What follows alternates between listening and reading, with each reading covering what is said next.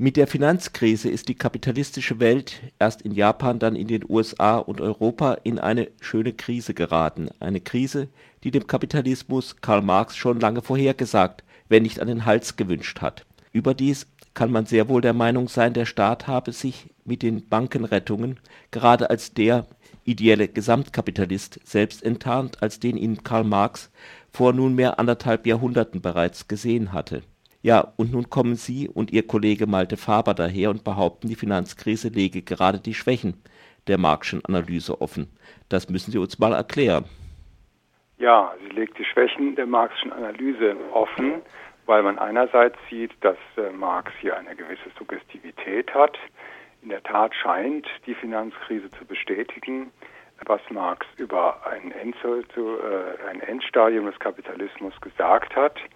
Aber auf der anderen Seite sieht man doch, dass Marx in vielem zu kurz greift, dass er etwa nicht in der Lage ist, bestimmte Funktionen der, des Finanzsektors und des Bankensektors zu erkennen, die notwendig sind für eine kapitalistische Marktwirtschaft. Und das wird eben sehr deutlich, wenn man sich Marxens Aussagen zum Kreditwesen, die sehr kursorisch sind, ansieht und auch die Weise betrachtet, in der Marx dann zum Zeugen aufgerufen wird für die These eben, dass wir jetzt sozusagen in einer finalen Krise des Kapitalismus seien. Ja, wie sehen Sie denn da, wir hatten die Sache mit dem Gesamtkapitalisten, wie sehen Sie denn die Rolle des Staates in der Krise? Hat er denn nicht gerade eben so gehandelt wie ein, naja, vielleicht nicht nur Gesamtkapitalisten, sondern vielleicht äh, eine äh, Mutter der Kapitalisten äh, handeln würde? Auf den ersten Blick sieht das genauso aus, da gebe ich Ihnen recht. Es scheint so, als würde er nur den Interessen der Banken dienen, aber ähm, und als habe er gar keine eigene Initiative. Das scheint in der Tat die Marxische Theorie zu bestätigen, in der der äh, Staat tatsächlich nichts anderes ist als ein, eine Art Exekutivausschuss der Kapitalistenklasse, wie er schon in seiner Schrift äh, die deutsche Ideologie gesagt hat.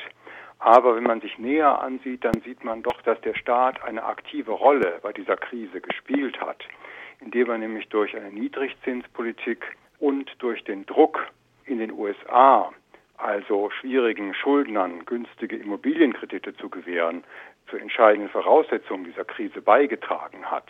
Das heißt, wenn man von Marx her argumentiert, sieht man, dass er da im Wesentlichen zu kurz greift und vor allem die These der, der Staat sei nur abhängig von Interessen der Kapitalisten nicht richtig ist. Was auch nicht gesehen wird, ist ähm, äh, von der marxischen Perspektive, dass der Staat ja auch insofern mit den Banken gewisserweise verbandelt ist, weil die Politik die Banken als ein Instrument betrachtet, Finanzmittel für sie selber bereitzustellen. Deswegen gibt es da so etwas wie einen staatlich-finanzindustriellen Komplex, der aber, was aber nicht bedeutet, dass die Banken einfach ähm, die Politik bestimmen. Karl Marx ist ja sehr auf die Produktion fixiert. Also man muss ja auch sehen, im 19. Jahrhundert, er hat diese Industrialisierung Europas erlebt und äh, auch den Manchester-Kapitalismus und ist sehr auf diese äh, Produktionsverhältnis fixiert und daher auch nicht so sehr auf den Finanzmarkt, der erst etwas später in Deutschland so Furore gemacht hat. Aber Sie sehen die Rolle des Finanzmarktes auch als notwendig an, nämlich so als eine Art, schreiben Sie, Versicherung. Nun, er, hat, ja. er hat unter anderem Versicherungsfunktionen, aber zunächst mal äh, vermittelt das Bankensystem ja die Einlagen der Sparer, also auch unserer mhm. äh, Einlagen, wenn wir äh, Interesse haben, etwas zu sparen für die Zukunft mit den Interessen der Industrie, die äh, Mittel für Investitionen braucht. Dann, Sie haben die Versicherungsfunktion angesprochen. Auch die Versicherungsfunktion, an der haben wir kurz gezeigt, wenn Sie große Unternehmen versichern können, wie beispielsweise äh, riskante äh, Seetransport- oder Kaufhandelsunternehmen im 17. Jahrhundert, dann machen Sie äh, Dinge erst möglich, die ohne dieses Instrument der Versicherung unterblieben wären. Das heißt, Sie können sich gar keinen ausgedehnten Handel vorstellen, ohne dass es da solche Finanzinstrumente gäbe. Auch muss man das für die neuen und oft misstrauisch beäugten Finanzinstrumente sagen, also wie ähm, Verbriefungen von Krediten, sogenannte strukturierte Finanzpapiere, Derivate, Zertifikate. Auch die haben eine Funktion, die können durchaus das Wirtschaftswachstum zum Beispiel ankurbeln und können Investitionen möglich machen, die sonst nicht möglich wären. Auch wenn auf der anderen Seite es natürlich klar ist, dass diese Papiere einen vielfältigen äh, Möglichkeiten zu Missbrauch geben. Das darf man auf der anderen Weise nicht unterschlagen. Das ist schon ein Problem dieser Papiere, aber weil Marx eben diese funktionale Seite gar nicht sieht, sondern alles darauf reduziert, dass der Finanzsektor nur dazu dient, irgendwie die Profite, die die Wirtschaft produziert, aufzuteilen zwischen Industriekapitalisten und Geldkapitalisten und nicht sieht, dass eben die, die Finanzinstrumente auch eine positive Wirkung für die Wirtschaft haben können, natürlich auch eine negative auf der anderen Seite.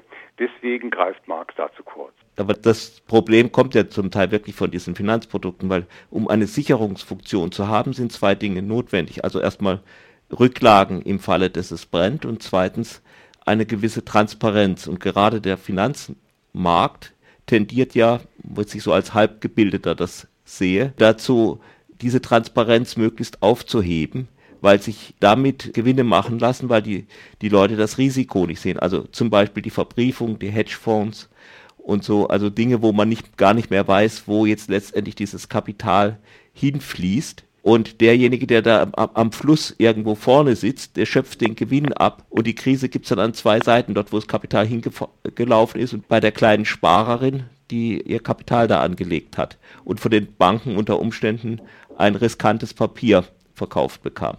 Ja, da haben Sie zweifellos recht. Das ist in der Tat eine Tendenz des, des Geldwesens, dass es nicht nur zur Intransparenz neigt, sondern auch darüber hinaus, dass wir diese selbstreflexiven Beziehungen haben. Nicht, dass, dass sie Kredite nochmal verbriefen können, verkaufen können, dass sie Wertpapiere wieder zu anderen Wertpapieren bündeln können, dass sie zum Beispiel Kaufoptionen verkaufen können und so weiter und so weiter. Diese ganze Sache mhm. mit den sogenannten Leerverkäufen von Aktien, die, die Sie auch kennen. Das ist ein Problem, das ist auch ein ernstes Problem für die Regulierung. Und auch da haben wir aber ein Problem, dass zum Beispiel die Aufsicht immer den Praktiken hinterherhinkt, weil die zu schnell sind und die Aufsicht auch wiederum verbandelt ist mit den Banken, weil viele Leute aus der Aufsicht dann sich nach ihrer Tätigkeit lukrative Stellungen, also in Aufsichtsräten von Banken erhoffen und deswegen vielleicht nicht so genau hinschauen. Aber das ist ein Problem der politischen Ökonomie, würde ich sagen. Müsste man sehen, wie man also die Politik und ähm, das Recht so organisiert, um solche Dinge möglichst zu unterbinden. Das heißt aber nicht, dass die Finanzmärkte das Ganze dysfunktional sind. Man muss auch sehen, dass auch diese kritisch beäugten Produkte Funktionen, wichtige Funktionen in der Wirtschaft haben. Marx sieht auf der einen Seite, das ist, glaube ich, eine wirkliche Einsicht, die er hat, dass die Beschäftigung mit Geld, dass die dieses Gewinnstreben sehr stark äh, fördert. Und zwar als etwas, was es gar nicht persönliche Gier ist, wie das oft genannt ist, sondern das ist institutionell eben diesen Bankensektor drin. Das ist eine große Einsicht, die Marx hatte. Jetzt eine ganz andere Frage. Wie sind Sie überhaupt dazu gekommen, sich mit Marx zu beschäftigen? Also es gibt ja Leute, die beschäftigen sich vor allen Dingen aus weltanschaulichen Gründen entweder gegen Marx oder für Marx, lesen ihn so wie die Anthroposophen Rudolf Steiner oder als etwas, was man jetzt zum tausendsten Mal irgendwie glaubt, widerlegen zu müssen. Kommen ja eher so einem neutralen Versuchen, ihn als Wissenschaftler oder politischen Ökonomen ernst zu nehmen. Wie kamen Sie dazu? Naja, ganz neutral ist es nicht. Also wir haben beide unsere Geschichte, sowohl mein Kollege Malte Faber wie ich. Äh, ich bin Philosoph, Malte Faber ist Ökonom und äh, ich bin akademisch groß geworden, noch in den sozusagen spät, der Spätphase der Studentenbewegung. Ich hatte also auch mal eine, eine kurze Phase in meinem Leben, habe ich mich selbst als Marxist verstanden habe mich dann aber irgendwann sehr bald wieder von Marx innerlich distanziert. Für Malte Faber war Marx dagegen immer als, er verstand sich eher so als, damals hätte man gesagt, bürgerlicher Ökonom. Er verstand sich als ja, bürgerlicher Ökonom, aber für ihn hat, war Marx eine große Herausforderung. Und nicht zuletzt war es für uns beide diese Marx-Renaissance, die sich seit einigen Jahren oder sogar Jahrzehnten doch entwickelt hat, nochmal Anlass, also auch unsere eigene Beziehung zu Marx nochmal zu klären und wirklich zu sehen, was ist das Attraktive an ihm und wo kann man ihm eigentlich nicht folgen, wo greift er wirklich zu kurz, wo ist er unzulänglich. Also für Malte Faber war das vor allem waren das die im engeren Sinne ökonomischen Theorien wie die Arbeitswertlehre und das Gesetz vom tendenziellen Fall der Profitrate. Mich hat sehr beschäftigt die Staatstheorie, weil ich äh, eben politischer Philosoph bin und äh, die sogenannte materialistische Geschichtsauffassung, die ihre Verdienste hat. Das äh, möchte ich auch sagen. Also er hat wirklich einen sehr guten Blick für den Zusammenhang von ähm, staatlicher Organisation, Organisation der Wirtschaft und auch der Rolle philosophischer Theorien in dem ganzen gesellschaftlichen Leben. Da ist Marx, äh, ich möchte nicht sagen einzigartig, aber doch also ein ganz hervorragender Analytiker der modernen Gesellschaft, auch wenn er dann dazu neigt, die Einsichten, die er hat, zu überziehen. Ja. Dass er, das ist ja ganz typisch, dass er einerseits die gesamte Struktur einer Gesellschaft meint, mehr oder weniger ausschließlich von der Ökonomie her deuten zu können und darüber hinaus auch noch die Ökonomie vor allem auf die Produktion reduziert. Ja, so viel zum Hintergrund, warum wir uns mit Marx jetzt wieder beschäftigen. Und vielleicht noch, dass wir eben auch sehen, die Diskussion um Marx ist extrem polarisiert.